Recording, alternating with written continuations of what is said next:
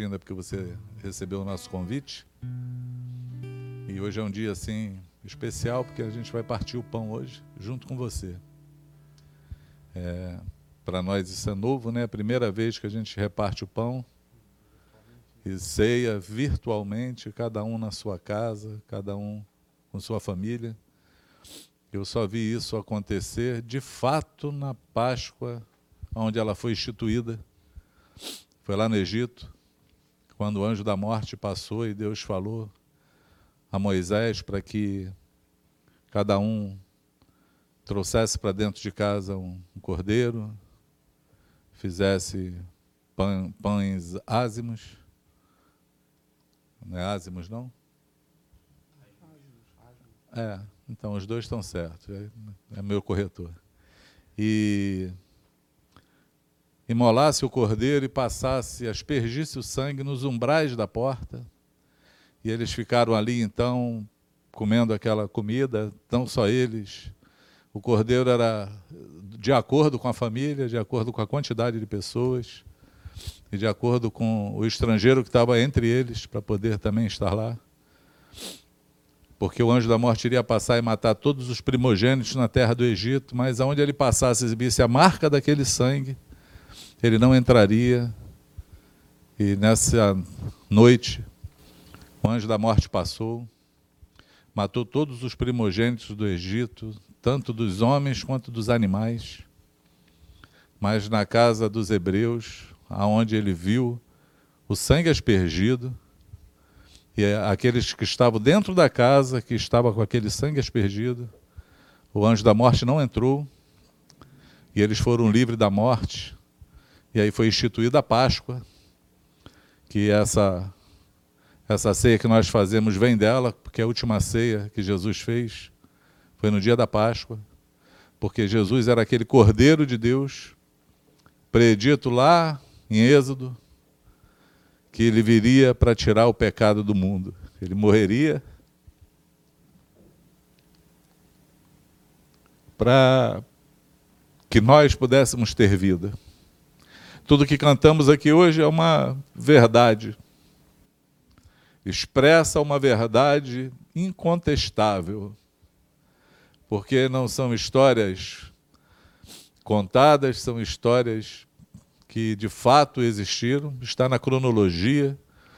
Os personagens são cronológicos também, existiram no nosso tempo contada na Bíblia e contada nos livros apócrifos, contada pelos historiadores, ditas por todos para que tudo fique respaldado e seguro. Por isso que hoje é um dia especial.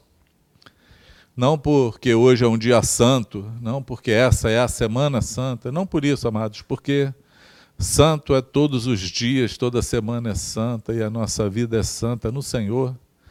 Mas o Senhor falou no dia da ceia dele que nós fizéssemos isso em memória dele, para nos lembrarmos, trazer à memória o que de fato aconteceu e por que nós estamos aqui. E como o mundo hoje, é o mundo cristão, ele, ele comemora o dia da Páscoa, nós resolvemos, embora estamos em casa, fazer essa ceia, mas essa ceia tem a cara da primeira Páscoa, do dia que a Páscoa foi instituída. Nós estamos aqui hoje para partir o pão. Vocês estão aí, cada um na sua casa ou com seus vizinhos. Eu sei que tem irmãos que estão aí num lugar, num quintal, onde juntaram toda a vizinhança, onde tem pessoas participando desse momento agora. E é bom a gente falar e contextualizar esse momento para você saber o que acontece nesse momento.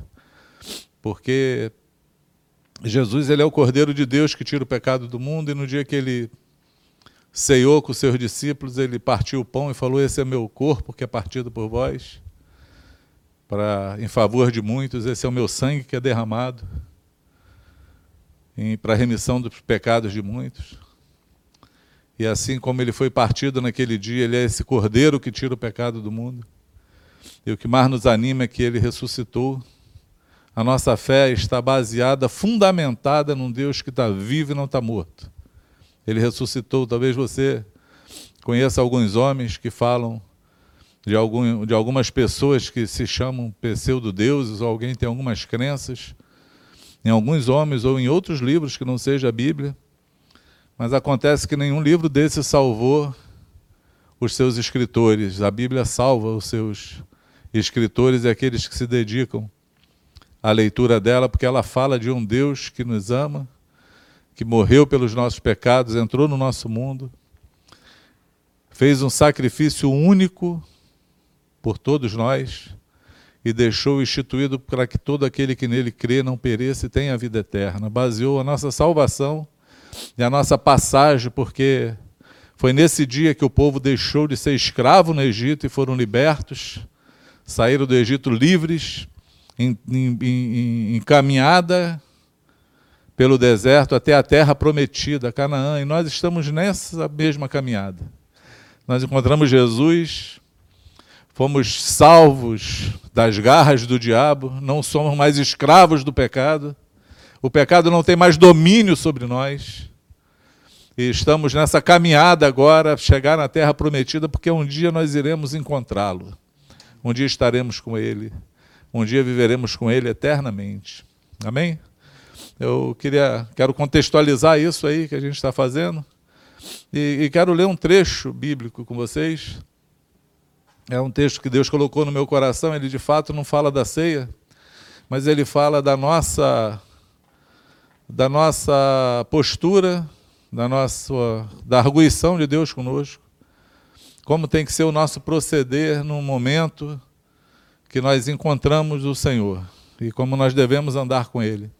Está lá em, em Hebreus 10, nós vamos ler do 19 ao 25, se você me aturar, e eu sei como tem muita gente muito ocupado hoje para fazer nada, vai dar para poder seguir a gente nessa leitura, né, Zé? Então, Antes de partirmos o pão, eu quero repartir contigo o pão que é a palavra do Senhor. Amém? Na verdade, a palavra é uma água que nos lava. Jesus falou que os discípulos eles estavam lavados, eles foram limpos, lavados através da palavra, através da água que é a palavra.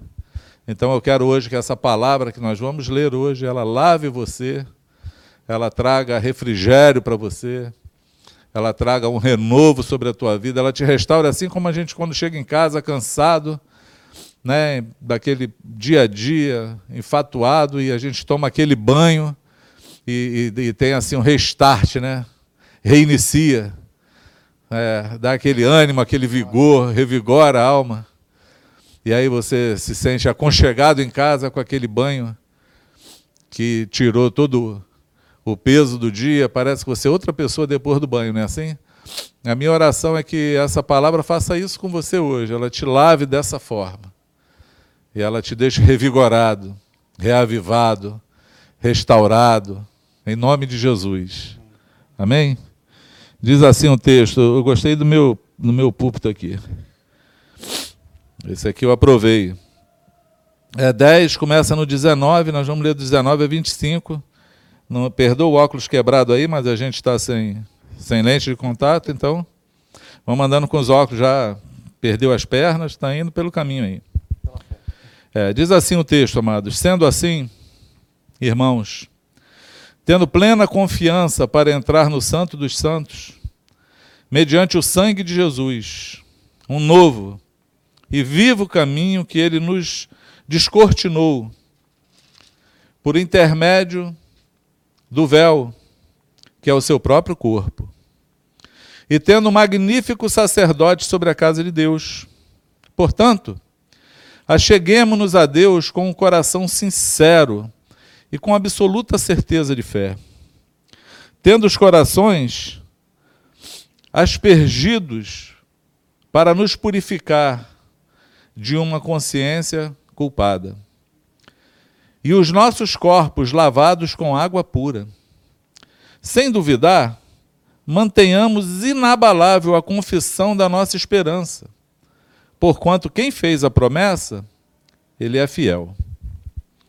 E consideremos uns aos outros para nos encorajarmos as manifestações de amor fraternal e as boas obras. Não abandonemos a tradição de nos reunirmos como igreja segundo o procedimento de alguns, mas pelo contrário, motivemo-nos uns aos outros, tanto mais quando vedes que o dia está se aproximando. Amém? Esse é um texto. O escritor de Hebreus escreve esse texto em meio a uma grande dificuldade e luta daquela, daquela época, do seu tempo, aonde os discípulos de Jesus eram discriminados na sociedade, eram impedidos de enterrar os seus mortos, eram impedidos de comprar alimentos, aonde eram conhecidos como discípulos de Jesus, seguidores de Jesus. Então, logo aquele, aquela sociedade rejeitava eles. E no meio desse fogo que eles viviam, é, o escritor de Hebreus ele começa a falar quem é Jesus, que ele é o sacerdote, e ele fala assim: bom, depois da cruz de Cristo, depois que ele morreu na cruz, depois que ele verteu o sangue dele, depois que aconteceu essas coisas que eu falei para você, que te possibilita ser livre das garras do diabo, da escravidão do mundo, da escravidão do Egito, da escravidão do pecado, ele fala assim: entremos, pois, com ousadia diante do trono da graça. Confiados no sangue de Jesus que foi derramado, porque é o sangue dele que nos libertou, que nos purificou. É confiados nele, não em nós mesmos.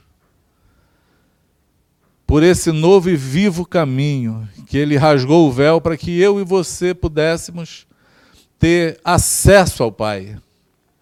É interessante a gente saber disso, por quê? Porque nesse momento que nós estamos vivendo é um momento muito parecido com esse. É um momento onde nós estamos, de alguma maneira, privados dos nossos direitos de ir e vir. Talvez alguns privados de comprar alimentos. Alguns eu já ouvi é, notícias de pessoas que ficaram privadas de fazer o enterro dos seus familiares por conta de ter morrido com uma doença contagiosa. Nós passamos um momento de crise um momento que talvez alguns olhos e, e, fiquem perdidos, porque o lugar do encontro de Deus, onde você estava acostumado a ir, que era um encontro num lugar chamado prédio, onde se reúne a igreja, e você perde essas referenciais, perde as pessoas que estão perto de você, mas é bom saber que Jesus abriu o véu para que você pudesse entrar diante do Pai para que você pudesse ter toda a ousadia confiado nele, no trono dele, falar com ele, em receber dele, em ser lavado por ele, em ser restaurado por ele, em ser revigorado por ele, em ter dele uma direção, saber que ele te guarda, que você, mesmo que estando no deserto, ele está contigo, ele está andando contigo por todo lugar que você passa. Nós temos que manter firme essa nossa confissão e essa nossa arguição porque nós sabemos em quem temos crido. E aquele que fez a promessa, ele é fiel para cumprir. Ele é um Deus que nunca deixou de cumprir uma única promessa dele sobre a terra. Esse é o Deus que nós servimos. Esse é o momento de aproveitarmos e entrarmos diante do Santo dos Santos. Esse é o momento de ter uma nova postura diante do Pai. É bem possível, tenho falado isso em todas as vezes que faço uma live, é bem possível que o teu alimento tenha sido só essas lives. São boas, todas as que nós ouvimos aí do Franco são tremendas, são é, alimento sólido para a gente, tem nos agraciado com palavras dos irmãos, mas você não pode perder esse momento de aproveitar que você está parado e entrar no Santo dos Santos. Em ter uma experiência como você nunca teve antes com o Pai. Ter uma experiência espiritual, sobrenatural, de qual você nunca viveu. Porque a morte de Jesus foi para abrir o véu para que você não dependesse mais de um sacerdote que fosse a Deus falar por você e nem fazer um, uma expiação do pecado por você. O véu se abriu para que você pudesse entrar no Santo dos Santos, diretamente com o Pai, diretamente no trono da graça, e recebesse dele. Esse é o momento da unção do Senhor, ser derramada sobre a terra e encontrar homens e mulheres desejosos de tê-lo, de encontrá-lo, de recebê-lo, de provar de algo mais, é, mais sólido, mais genuíno, não diluído em água, de algo que seja mais palpável. No Senhor, uma fé consistente. Uma fé consistente. Por quê, amados? Porque é bem possível. É bem possível que tenha pessoas que andam com Jesus até esse momento agora. E nunca provaram do Jesus glorificado, santo. Nunca provaram do Espírito Santo, do revestimento do Espírito, do poder que opera em nós e transforma o que somos. Talvez você ouça muitas palavras e leia muitos livros e queira viver daquela forma e queira se esforçar para fazer aquilo, mas sem Ele, sem o Senhor, você não vai conseguir fazer. Você precisa de algo sobrenatural sobre você. Você precisa tirar as tuas forças, descobrir que não é pela força do teu braço, mas que é pelo Espírito. Você tem que entrar nessa dimensão do Espírito. Eu acho que é por isso que o, o, escritor da carta aos Hebreus ele fala assim: então, amados, por isso ele vem falando sobre Jesus, que ele é o, o único sacerdote da casa do Senhor. Ele vem falando quem é Jesus, o sacrifício que ele fez. E ele fala assim: por isso, entremos, pois, com ousadia, diante do trono da graça, pelo sangue de Jesus, um novo e vivo caminho que ele consagrou, que ele construiu para nós. Entremos com o coração sincero e verdadeiro para que possamos provar de coisas maiores do que nós provamos até agora. Porque todo o momento de dificuldade que nós passamos, a gente ouve isso muito falar por aí, muita gente fala, em todo lugar você vai ouvir isso, que todo momento de dificuldade ele forja uma pessoa melhor. Nós saímos mais fortes. Nós aprendemos nas dificuldades. As dificuldades nos ensinam que ela nos ensine a ir até o Senhor. Que ela nos ensine a dobrar os nossos joelhos e buscar o Senhor. Que ela nos ensine a querer encontrar o Senhor através da Sua palavra e através do outro. Porque a arguição também da palavra é que nós não podemos é, passar esse tempo também sem animar os nossos irmãos. Sem animar aqueles que estão passando pela dificuldade, aqueles que estão sendo perdidos, aquele que a fé está indo embora, aqueles que estão precisando de uma ação, ele fala: nós temos que ser exercitados nas boas obras, uns para com os outros, e não deixando de nos reunir, de nos congregar, por quê? Porque Jesus falou que quando ele tem dois ou três reunidos no nome dele, ele está presente. É interessante, amados, que essa palavra que Jesus falou, você pode conferir depois, Está lá em Mateus 18, não me lembro o versículo, se é 20, 28. Está por ali pela circunvizinhança. Jesus vem falando de como tratar o irmão em pecado. Não sei se vocês lembram. Ele está falando que nesse trato, nesse relacionamento, nessa busca de ganhar o irmão pecador, aí ele termina falando assim: bom, se você já foi com testemunha, foi sozinho, levou a igreja, considera ele gentil publicano. Aí Jesus fala: por isso, por esse motivo, por esse trabalho, por esse trato, por esse relacionamento, por esse envolvimento de uns com os outros, pelo teu serviço ao Senhor na vida dos irmãos, de sendo produtivo, proativo, em olhar para todos e ver que você é peça fundamental para a solução do problema, ou, ou você é a peça do problema. Tanto faz mas que você está envolvido nele, que nós fazemos parte de um corpo, que fazemos parte um dos outros. Jesus fala que quando nós estamos fazendo isso, ele fala por isso, por esse motivo, onde estiver dois ou três reunidos no meu nome, ali eu estou. Ali eu estou porque eu estou presente. É a mesma coisa quando Jesus fala do ide. Ele diz assim: Eis que estou convosco todos os dias até a consumação dos séculos. Eu acredito nisso piamente que o Senhor está conosco, mas ele falou também no contexto: ele falou, de fazer discípulos. Se você estiver fazendo discípulo, ensinando a guardar todas as coisas, batizando em nome do Pai, do Filho e do Espírito Santo, se você estiver fazendo esse trabalho, ele fala: Eis que estou contigo todos os dias até a consumação dos séculos, porque você está fazendo aquilo que eu mandei você fazer e eu estou contigo para te ajudar a fazer. Porque esse trabalho você não faz sozinho. Nós não fazemos nada sem o Senhor. Nós precisamos dele para tudo. Nós precisamos lembrar disso, porque é nessa hora que a gente parte o pão e toma o, o cálice, a gente lembra que tudo aconteceu porque ele tomou a iniciativa e nos amou primeiro.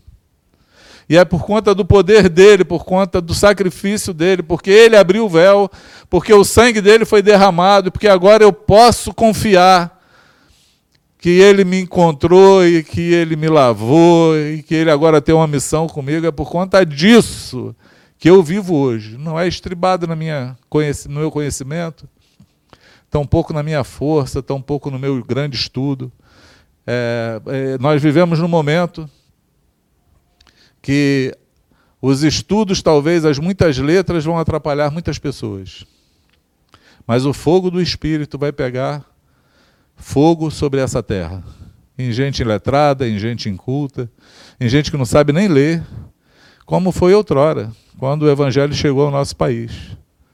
Entrou pela boca de pessoas que talvez não sabiam nem ler. Às vezes não sabem nem falar direito português mas tendo dentro de si uma fé e um fogo queimando, ardendo, que aonde chega incendeia o lugar que está. É disso que nós precisamos hoje. Gente incendiadas, mas sabendo que o poder vem dele, vem do Senhor. É tudo é por causa dele. Amém? Essa tem sido a nossa oração, esse tem sido o nosso desejo. Eu estava meditando sobre essa palavra para a gente falar hoje, e eu ia tocar em um assunto aqui está nesse texto, sobre confiar no Senhor, sobre se estribar no Senhor, sobre não fazer do nosso braço forte nem da nossa sabedoria humana a, o, nosso, o nosso argumento para esses dias de tribulação, porque é justamente nos momentos do caos que a, o, o, os leigos se misturam com os sábios. Porque fica todo mundo no mesmo barco. Todos dependendo do Senhor. Tem muita sabedoria que agora não vai ser muito útil. Se nós tivermos a sabedoria do alto, do Senhor, aquela que te conduz, aquela que te leva, aquela que fala contigo, aquela que te coloca no lugar certo, aquela que te protege do mal, aquela que te carrega para onde você for, para isso é suficiente estar com o Senhor. Isso não vem da letra, do livro. Não vem do livro. E eu estava meditando sobre isso, falando, Senhor, que coisa tremenda isso para esses dias que eu imagino. É, eu tenho na minha mente guardado e no meu coração que o Senhor falou que esse era um tempo de prova, esse era um tempo de mudanças, esse era um tempo que Ele estava renovando uma unção sobre a terra. E, ele, e Deus falou comigo, isso tem mais de um mês, que Ele ia reprovar muita gente e ia aprovar outros. Ele ia aprovar a gente no anonimato e reprovar a gente que está na, na, fama, no pedestal. Esse é um momento difícil. Eu até falei isso quando fiz a live do Franco. Se vocês assistiram essa live, vocês viram. E aí eu estou aqui meditando, a minha filha, Ana Paula, mandou um áudio de um livro do Franco chamado Paternidade Espiritual. E aí eu estava aqui no meio do, das minhas, dos meus pensamentos com Deus, das minhas orações. E quando eu ouvi o áudio dela, falei que é, Deus está falando conosco. E aí eu quero te pedir que você ouça dois minutos Ana Paula. Cadê Ana Paula o livro? Quero que você venha aqui, sente aqui para falar com os irmãos. Deixa eu te apresentar aqui, essa aqui é minha filha. Minha esposa. Minha filha. Minha esposa. essa aqui é minha filha Ana Paula. É uma filha que tem sido uma pastora no meio do corpo, tem exercido uma função pastoral assim com muita graça. Tem alegrado muito nosso coração, a dedicação que ela tem, o empenho que ela tem, no apacento que ela tem. E aí eu queria, se você não conhece a Ana Paula, aí, Ana Paula, a gente está ficando famoso, estamos na live aí. Queria que você conhecesse a Ana Paula. E se você não tem a oportunidade de estar perto dela, chega perto. Para você conhecer esse casal. Esse aqui é meu genro, meu filho também, Luciano. Pastorzão também, está aí no meio da galera aí, no meio dos jovens. Tem... Dedicar a vida para servir o Senhor. E o Senhor tem agraciado eles. E ela me mandou um trecho do livro. Se você ainda não comprou, eu quero fazer, fazer um merchandise aqui para Franco. Esse livro chama-se Paternidade Espiritual. É um livro do Franco. Está dando para ver aí? É um livro do Franco, Sérgio Franco, Sérgio Rodrigues Franco, Paternidade Espiritual. É, você pode encontrar entrando em contato aí conosco, a gente tem para vender esse livro diretamente com eles. Né? Procura aí Servo Livro, Sérgio Franco, Igreja no Rio. Por onde você achar, você acha. Ela estava lendo esse livro e ela me ligou na hora para falar do trecho do livro. Eu achei assim tão importante, pelo momento que era e pela palavra que a gente está falando, que falei, eu vou pedir para Ana Paula compartilhar aquilo que ela falou comigo com vocês. Eu queria que vocês ouvissem. Eu sei que ela vai chorar, mas a gente chora junto com ela.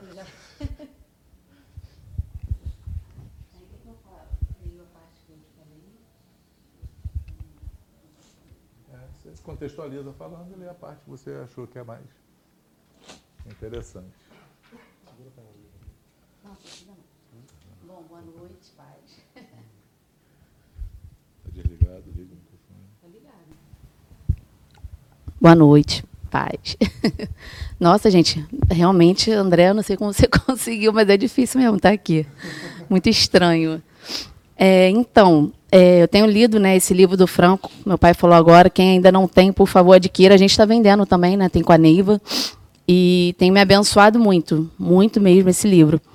E aí eu tô lendo, eu li o capítulo que fala sobre um servo que serve livremente. E aí tem vários subtítulos dentro desse capítulo. E um dos subtítulos fala sobre a última ceia. E aí eu vim lendo e tem uma parte assim, nossa, que eu achei muito forte, até escrevi aqui no livro, muito forte, Senhor. que aí eu comecei a chorar, a chorar muito, não sei assim, não sei se eu vou saber falar, explicar ou dimensionar aquilo que Deus falou no meu coração.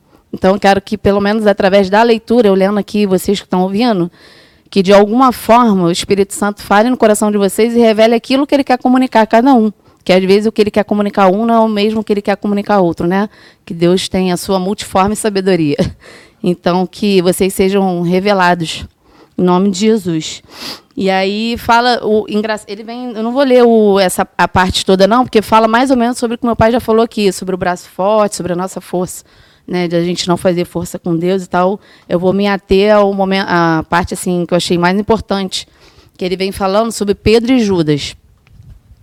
E aí, quem tiver depois o livro pode ler, está na página é, 93 a 95. E aí, é, na parte que ele fala assim: Pedro e Judas fracassaram, ambos foram vocacionados e escolhidos. Eles caminharam com Jesus e foram ensinados por ele.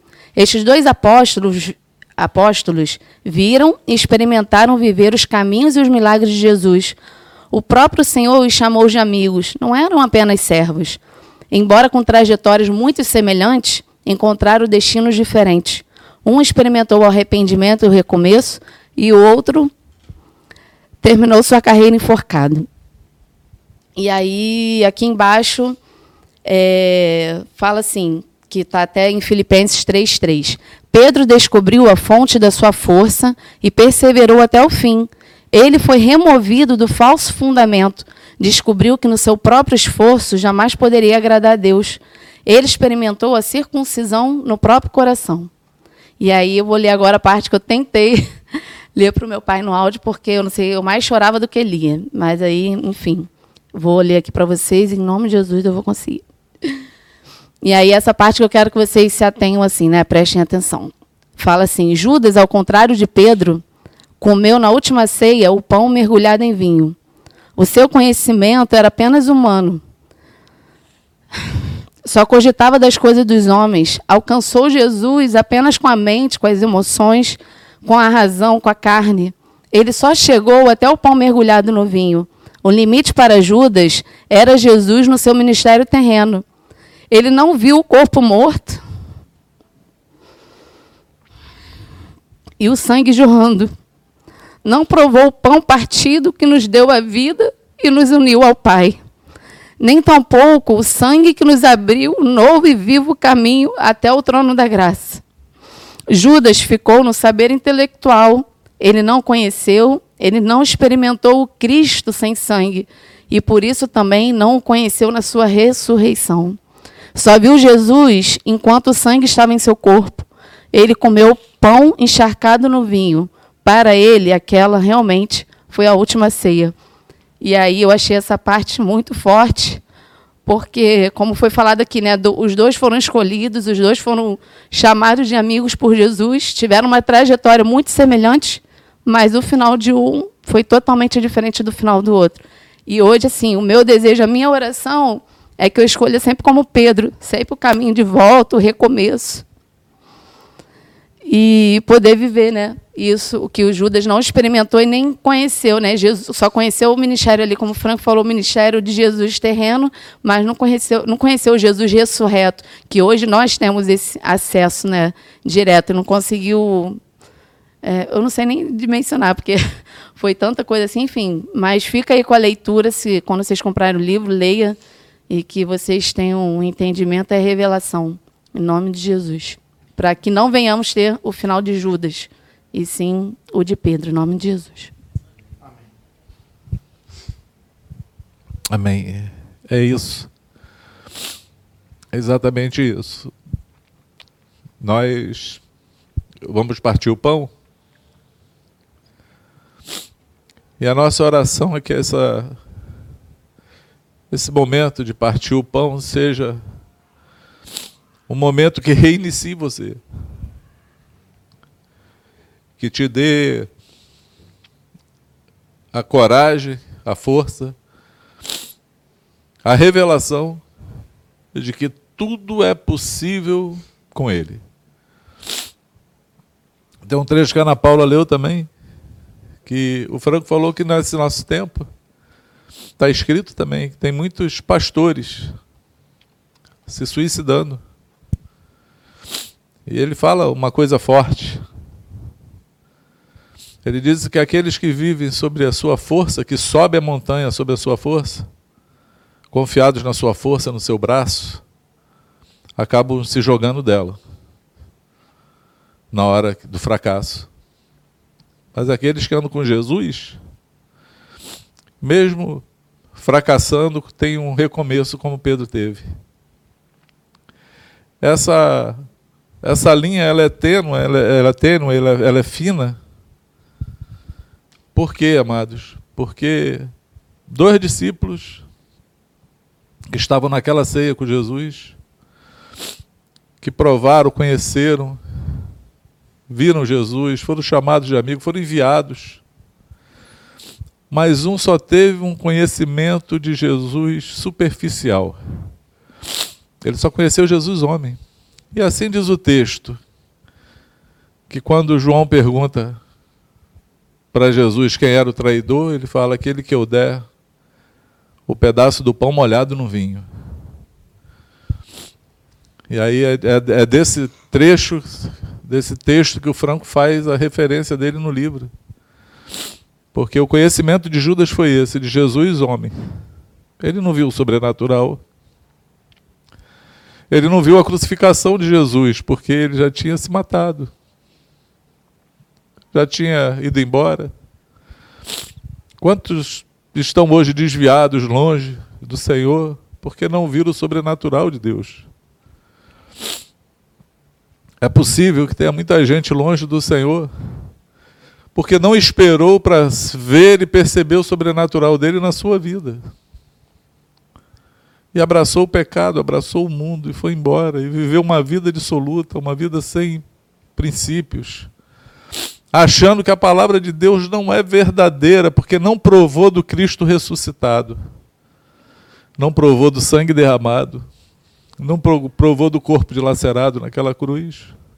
Ele não provou do maior milagre que aconteceu sobre nossa terra. Porque o fato de Jesus ter ressuscitado, é, eu vi, eu até tive uma discussão um dia com um homem que falou para mim que outras pessoas ressuscitaram, uma discussão. Outras pessoas ressuscitaram, Lázaro ressuscitou, né? Eliseu ressuscitou o filho lá daquela mulher, aquele moço. Mas essas pessoas ressuscitaram e morreram de novo. Foram enterradas, o túmulo está lá. O de Jesus não, amado, está vazio. Ele ressuscitou e está vivo, subiu aos céus. Ele é o pão vivo que desceu do céu. E é o pão que subiu. Talvez o teu fundamento seja fundamentos muito frágeis da vida. Eu estava agora em Engenheiro Pedreira e estava percebendo um rapaz conversando comigo. E ele falou assim: Olha, tem uma padaria que você não dá nada por ela, mas quando você come o pão dela, você não deixa de passar lá. Porque lá tem um padeiro, que o que faz a padaria é o padeiro. Se tiver um padeiro bom, todo mundo quer aquele pão do padeiro. Na hora eu pensei em Jesus. Talvez tenha muita gente comendo muito pão que não seja feito pelo padeiro que é Deus. Porque o pão verdadeiro é Jesus. É o pão que desceu do céu. Desse pão você pode comer. Desse sangue você pode beber. Porque esse aqui, se você provar dele, nunca mais você vai querer outro nenhuma outra coisa diluída você vai aceitar, nenhum outro argumento você vai querer se enredar por ele, você vai buscar cada dia conhecer mais, porque é tão bom conhecer o Senhor. É tão bom participar da vida de Deus. É tão bom participar da igreja, mas o que eu falo da igreja viva, relacional, pungente, aquele não é uma organização, é um organismo vivo. É tão bom participar disso, desse organismo vivo. Se você ainda não participou disso, se você participa só da organização, você está correndo um risco de você estar igual o Judas, conhecendo Jesus só homem, só baseado nas coisas desse mundo, só baseado na autoajuda. Não na ajuda do alto, você está correndo esse risco. E eu queria te alertar, na verdade, fazer um apelo para você que nesse momento, nesse momento que nós estamos passando, que você tem tempo, você possa orar ao Senhor para que você de fato faça parte desse organismo vivo. Que você seja misturado nessa massa, que você seja revelado nesse pão e que você seja revelado nesse sangue, que você tenha compreensão de Deus, do quem você é e do valor que tem cada um irmão. Que você consiga contemplar a obra de Jesus na cruz e conheça o que é a igreja. Que você tenha uma imersão profunda em Cristo e os teus olhos se abram porque o Senhor tem preparado nesses dias um povo santo, separado. Quando eu falo santo, não é perfeito. Santo não é perfeito. É separado. Que carregue a unção dele, a glória dele, a revelação dele, a palavra dele sobre essa terra que nós sejamos esse. Esse povo, que nós façamos parte desse, desse, desse exército, desse povo, e que você faça parte dele, você que está longe, talvez você está aí na casa de algum irmão visitando, ou foi chamado para estar tá aí nessa ceia. E agora falando nisso, você sabe do contexto daquilo que eu estou falando. Você sabe o porquê desse pão e desse vinho. Eu queria te falar que você pode, sim, participar disso. Se você hoje colocar no teu coração e falar assim, eu quero conhecer Jesus. Eu preciso conhecer Jesus. Eu quero ser iniciado. Ou talvez você está aí, está desligado, você precisa ser reiniciado. Você precisa de um renovo na tua vida. Eu queria te falar que hoje é o dia que o Senhor marcou para iniciar você e reiniciar outros. Hoje é um dia de startar e restartar pessoas. Que seja assim em nome de Jesus. Vocês podem dizer amém? Amém.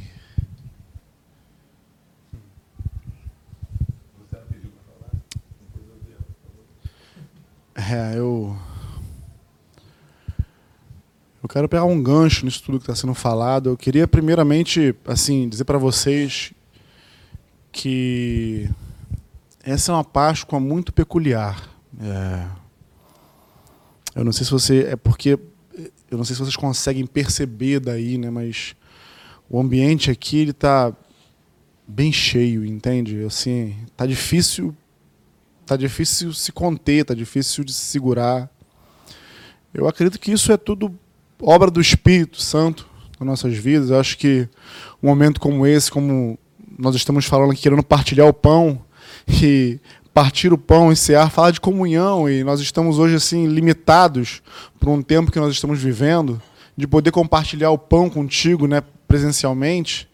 Eu acho que isso nos faz inclusive valorizar mais o estar perto, o estar junto, é, entender melhor que nós de fato dependemos uns dos outros, né? É, esse sentido de coletividade que a Bíblia, a palavra, tanto nos ensina, né? nunca tem, não, não tem sido tão despertado quanto nesses dias de isolamento social, né? É, eu queria pegar um gancho, pegar um vácuo do, do que Cidinho, Ana Paula tem falado e dizer para você assim bem rapidamente daquilo que Deus tem falado no meu coração durante essa semana. Na verdade, começou com uma palavra.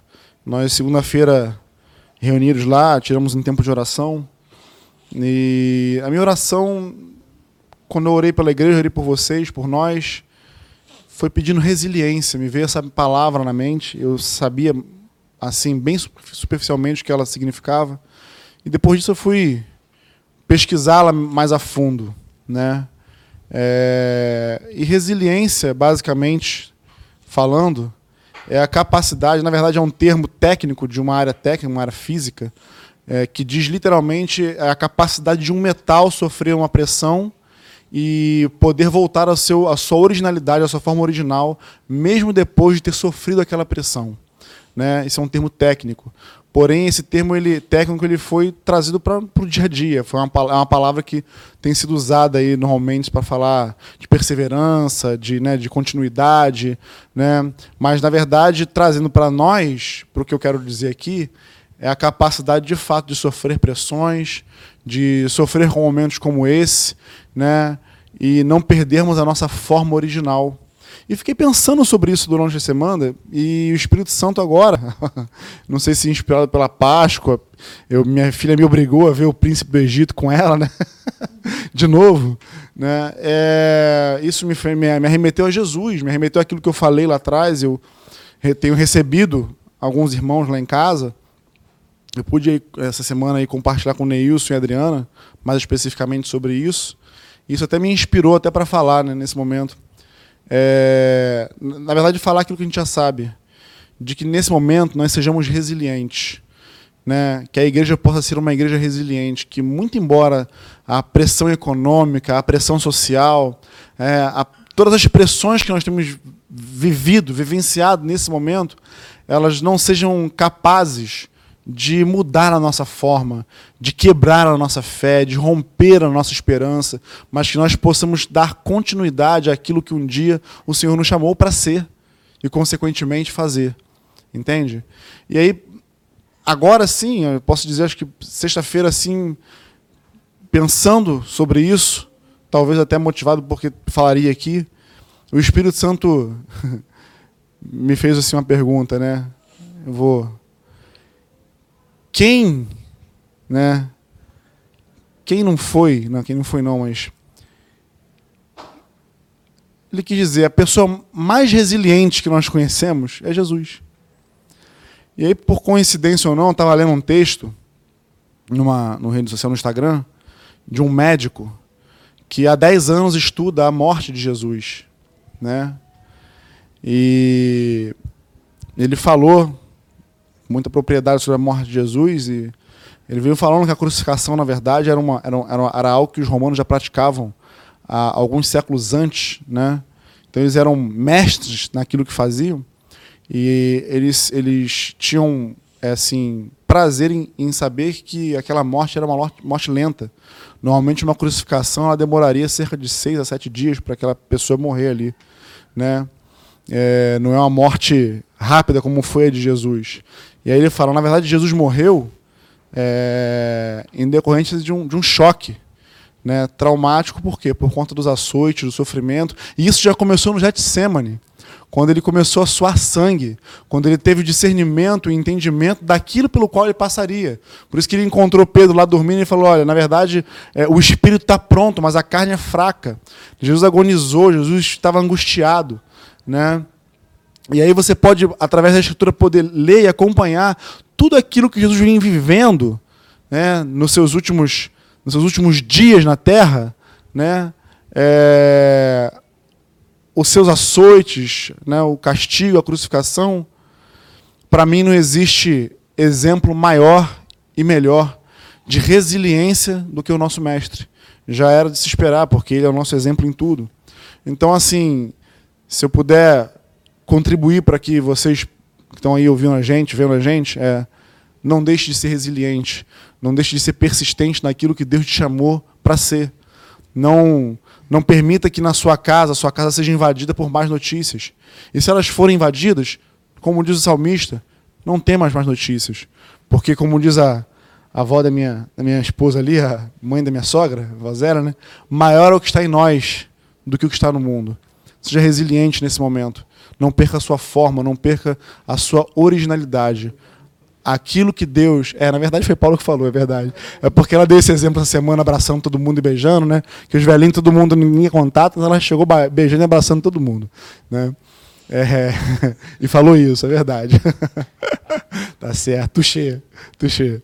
Mas eu queria deixar esse recado, breve, rápido, animar a tua fé, para que você possa é, compartilhar o pão conosco, sabendo daquilo que o Senhor te chamou para ser e para fazer no nome dele, porque não é no teu nome, não é na tua força, não é na tua vontade, mas é na vontade daquele que te chamou, e a vontade dele é boa, perfeita e agradável. Ele não se engana. Amém? Deus te abençoe, em nome de Jesus.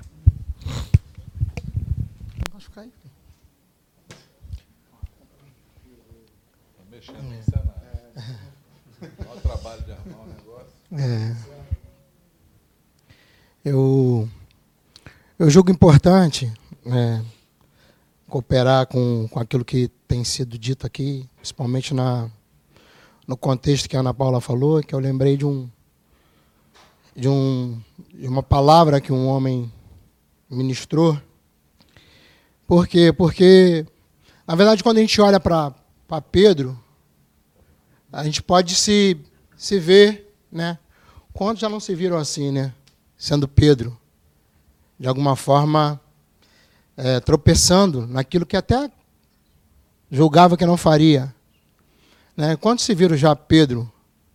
Mas eu penso que também muitos de nós também já foi Judas, no sentido da falta, no sentido de, de fato, trair Jesus, não só negar, mas trair. E eu penso que, na verdade, a, diferença é, de Judas e Pedro, no caminho, ele só acontece num ponto só, num determinado lugar. Por quê? Porque é, Pedro de fato se arrependeu. E, e Judas teve um problema na, na consciência dele somente. Mas quando você traça o caminho né, daquilo que aconteceu com, com Pedro e Judas, é, relacionado ao arrependimento foi muito perto um do outro. Por quê? Porque ambos conseguiram enxergar a sua, a sua falta, o seu pecado. Né? ambos enxergaram. Judas enxergou. Ele falou: pequei contra um sangue inocente.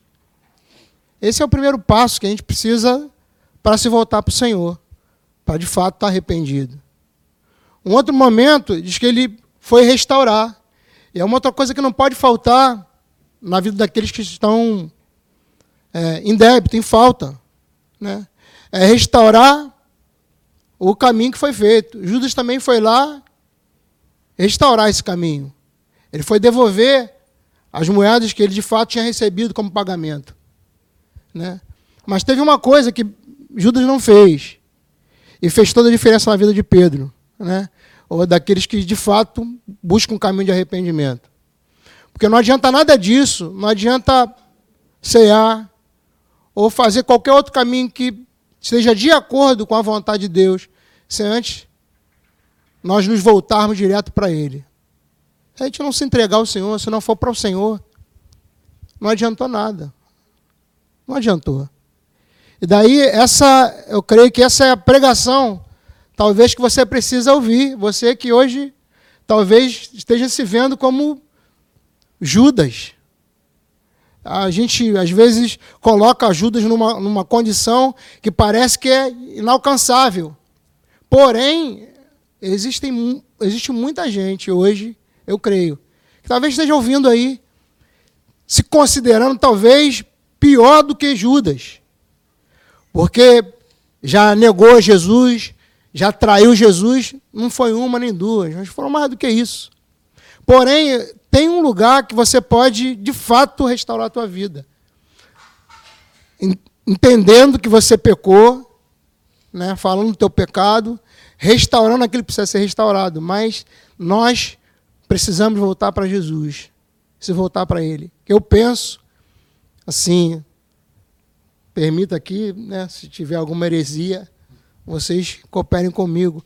Mas eu penso que se Judas tivesse de fato se voltado para o Senhor, feito o caminho que ele fez, até onde ele fez, e no final ele fosse para o Senhor e falasse: Mestre, eu pequei, fui eu que te neguei, eu te traí, eu te vendi por tantas moedas. Eu não sei o que vai ser da minha vida, mas eu estou aqui nas tuas mãos. Talvez a história tivesse, tivesse ter acontecido levantado outra pessoa. O resultado seria diferente. E eu creio que é assim para a tua vida hoje, tá, querido? Não importa a condição né, que você esteja, não importa o caminho que você andou, se de fato você traiu Jesus, seguiu, negando ao Senhor. Eu estou lembrando aqui de um, do, do Anderson Vaguete, um irmão que andou conosco, e essa semana ele puxou lá pelo WhatsApp, falando do desejo dele de restaurar, de voltar para o Senhor, de se arrepender de fato. E assim eu sei que talvez Anderson tenha sido esse uma dessas pessoas, um desses homens que não só negou, mas traiu e foi infiel. Porém, se voltar para o Senhor, tua vida de fato vai ser totalmente restaurada. Né? O segredo está de fato e de verdade a gente poder voltar, porque tem tudo a ver tem tudo a ver com o Senhor. A ceia tem tudo a ver com Ele, em memória dele, né? Porque tudo que ele fez, tem um texto de Hebreu que eu falei essa semana e que também me deu uma engasgada por conta da disposição do Senhor. Hebreus 12, ele diz que por conta da alegria que, tava, que estava proposta, ele suportou a cruz, desprezou a afronta isso é muito tremendo. E eu, ele não, não seria diferente hoje, né? Porque se ele suportou a cruz, desprezou a afronta, para que hoje nós pudéssemos né, estar tá recebendo não só arrependido Pedro, mas porém aqueles que se acham, se julgam Judas. Porque no Senhor a vida, né, arrependimento, a restauração, e é tudo que a gente de alguma forma tem desfrutado. Amém? Amém, Zé. Eu, eu ouvi o doutor Augusto Cury, é um cientista da mente, se converteu é, estudando a psicanálise de Jesus. E ele se converteu porque ele diz que Jesus é um personagem que não cabe no imaginário humano, ou seja, nenhuma mente humana poderia é, criar esse personagem, ela não cabe. E ele fala desse episódio de Judas. Ele diz que Jesus foi traído com um beijo, e ele olha para Judas e fala assim: Amigo, o que vieste fazer? Ele diz que essa foi a última tentativa de Jesus que ele pôde ter para impedir que Judas se suicidasse. Porque ele quis que Judas ficasse marcado na mente que, embora ele tivesse traído ele, ele continuava sendo amigo de Judas. Judas podia contar com ele. Eu queria te falar hoje que esse amigo continua o mesmo. Ele continua o mesmo. Se você se voltar para ele hoje, não assassinar a tua vida, uns se matam literalmente e outros se entregam à morte no pecado. Porque o salário do pecado é a morte. Existe um novo e vivo caminho para você. Além do véu. Além do véu. Confiados no sangue de Jesus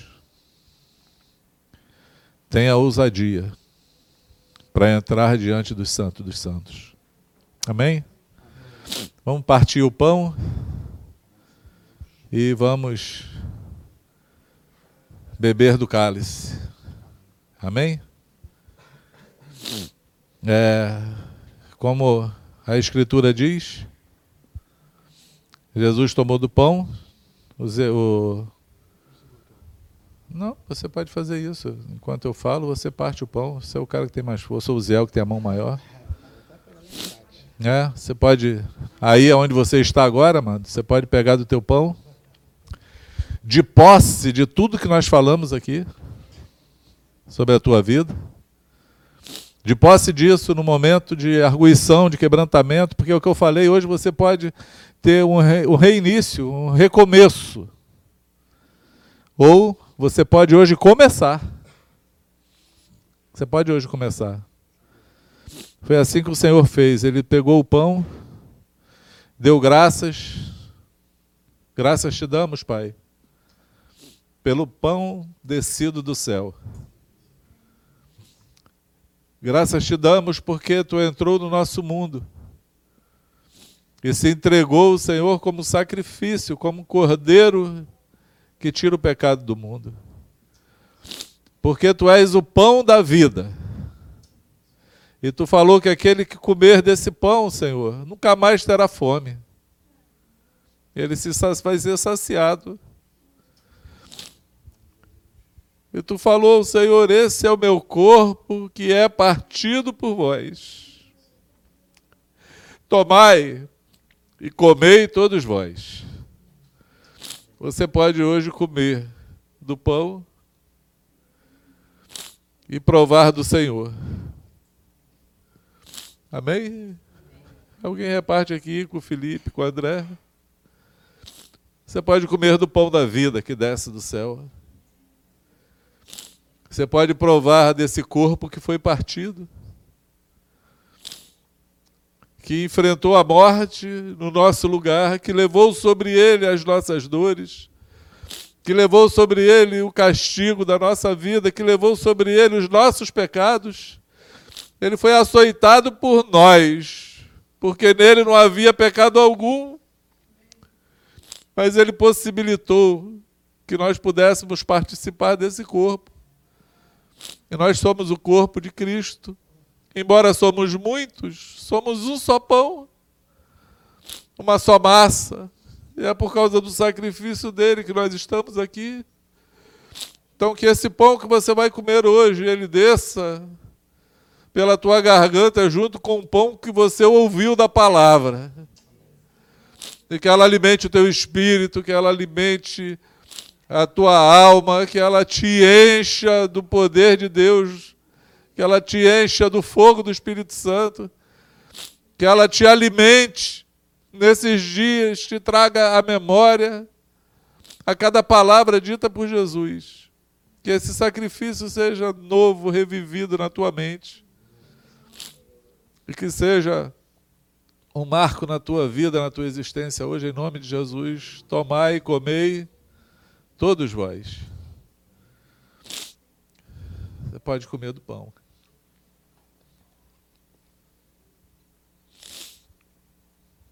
Você pode repartir esse pão com quem está contigo. Você pode profetizar aí na tua casa, na vida dos teus. Você pode falar que esse pão de fato é alimento, que Jesus é o alimento. Você pode falar para todo aquele que está fraco que ele pode ser fortalecido hoje. Você pode falar que fazemos parte um dos outros. Quando como desse pão, eu estou comendo de você. Eu estou falando, eu tenho parte contigo. Eu tenho parte contigo. Você faz parte da minha vida, como todo aquele, todo aquele que é parte dessa desse corpo que foi alcançado por Jesus faz parte da tua vida. Todos nós, amados, onde quer que estejamos, nós fazemos parte um dos outros. Da mesma forma, ele tomou o cálice E ele falou assim: Esse é o meu sangue, que é derramado por vós. Esse é o cálice da nova aliança. Porque toda aliança, todo pacto é feito com sangue. E é nesse sangue nesse cálice, nesse sangue derramado, que ele falou: Estou fazendo uma aliança contigo, de ser um contigo. De você poder fazer parte da vida de Jesus, ele fazer parte da tua vida, é uma aliança eterna. É por isso que a promessa é vida eterna, amado. Eu sou a ressurreição e a vida. Aquele que crê em mim, ainda que morto, viverá. Deus amou o mundo de tal maneira que deu seu único filho para que todo aquele que nele crê não pereça, mas tenha a vida eterna. E ele disse: Tomai e bebei todos vós. É esse sangue que possibilita você entrar no trono da graça foi por causa, por causa desse sangue derramado que os nossos pecados foram pagos. Esse sangue traz redenção. A tua vida, a minha vida e a vida de todo aquele que nele crê. Tomai, amado, e bebei todos vós. Em nome de Jesus. Amém? Beba do cálice.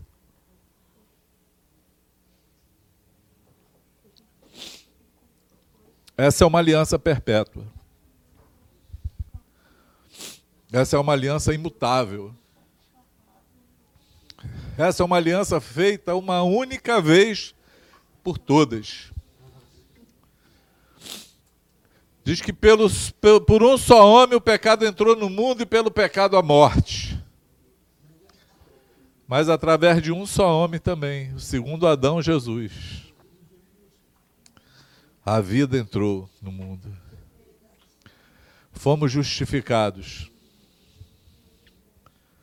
na sua morte, ressuscitado dentre os mortos. Ele nos promete vida. Ele nos promete vida. Não há temor, não há acusação do diabo que possa te prender, não há nada,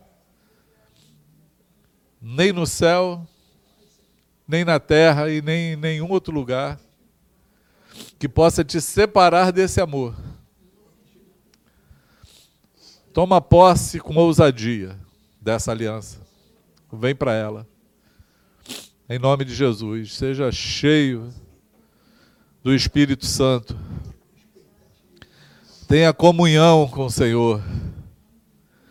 Tenha comunhão uns com os outros. Que o Espírito Santo continue falando contigo depois desse momento. Para você que está em casa e quer retornar o teu caminho a Jesus, reiniciar o teu caminho. Procura alguém que está aí contigo agora e fala: Eu estava longe, estava perdido, mas Jesus me achou hoje. Eu quero me reencontrar contigo, Senhor. Talvez você tenha sido convidado aí nessa casa, que você está e nunca ouviu essas coisas. Você fala, eu quero iniciar um caminho com Jesus. Eu quero fazer parte desse pacto, dessa aliança. Essa graça, esse pacto vai te alcançar hoje. Em nome de Jesus. Em nome de Jesus. Amém, amado? Amém, queridos? Amém. Somos um, Zé. Estamos juntos. Somos um, Lu. Estamos juntos, Felipe. Estamos juntos, André. Amém? Estamos juntos, amados. Mesmo longe, mamãe. Só Sol. Flavinho, Paulinha, Tiago, Suzy somos um só pão. Amém? Um só corpo. Fomos resgatados por Jesus. A morte não pode nos prender. Amém? A morte não pode nos prender. Vamos louvar o Senhor. Eu quero adorar o Senhor nesse momento. E depois eu tenho uma coisa para falar contigo. Uma oração para fazer. Não sai daí não. Vamos juntos aqui adorar o Senhor.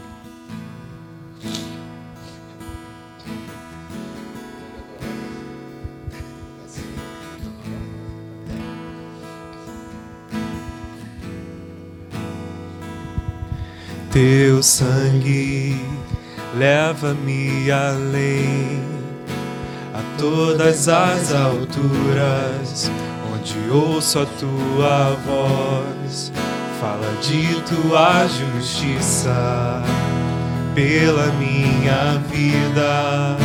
Jesus, este é o teu sangue.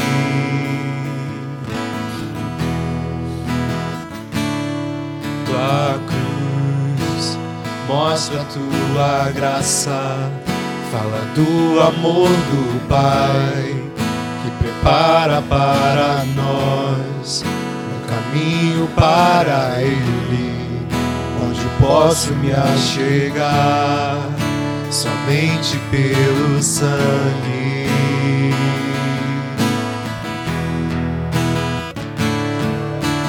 Que nos lava dos pecados, que nos traz restauração. Nada além do sangue nada além do sangue de Jesus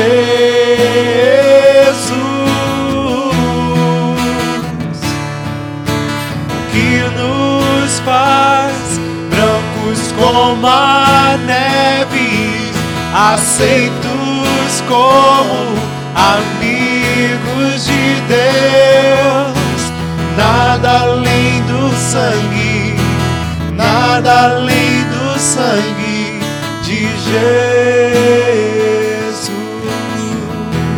Tua cruz, tua cruz, mostra tua graça, fala do amor do Pai que prepara para nós um caminho para Ele, onde posso me achegar somente pelo sangue.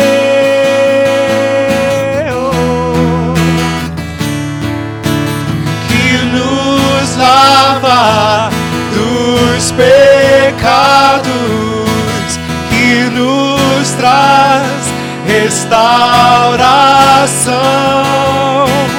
Nada além do sangue, nada além do sangue de Jesus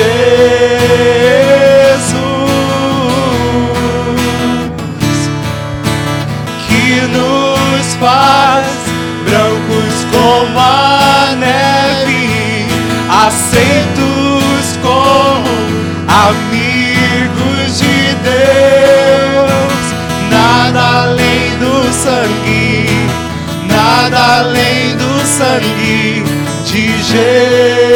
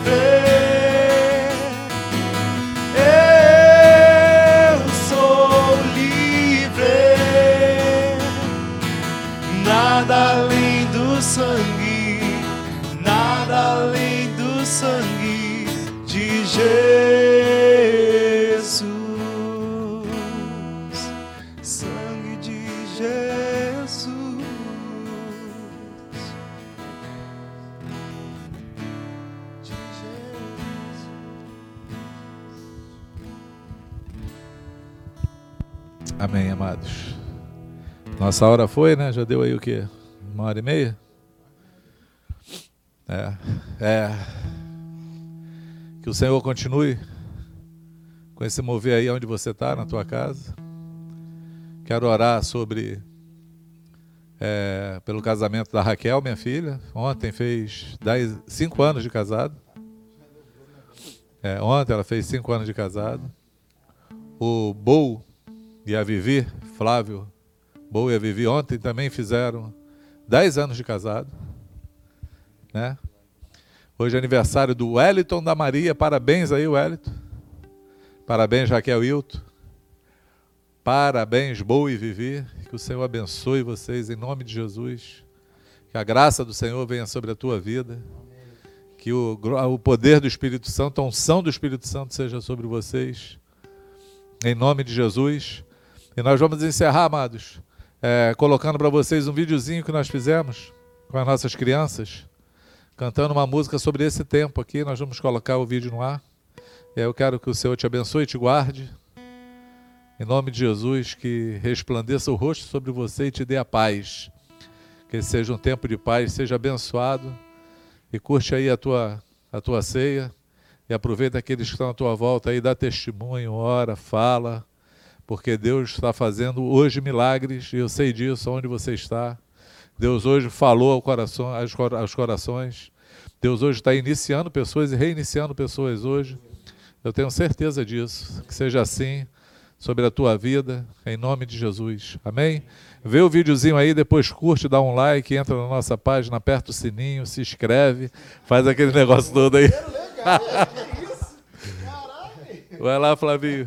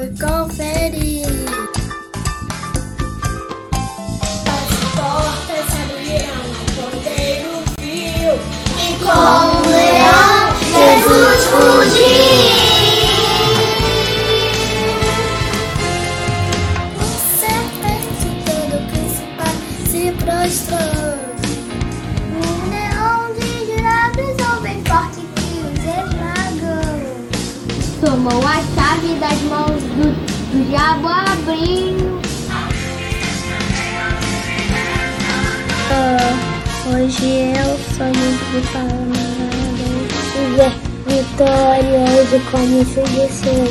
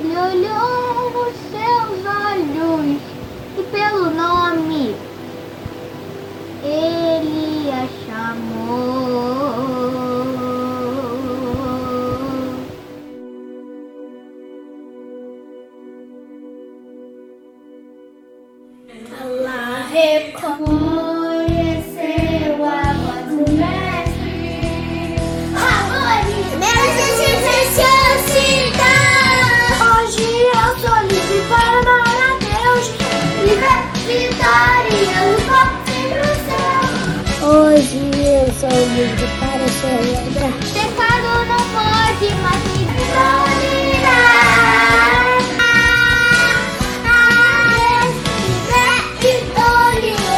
fim do céu. Hoje eu sou livre para celebrar. Pecado não pode, mais me dou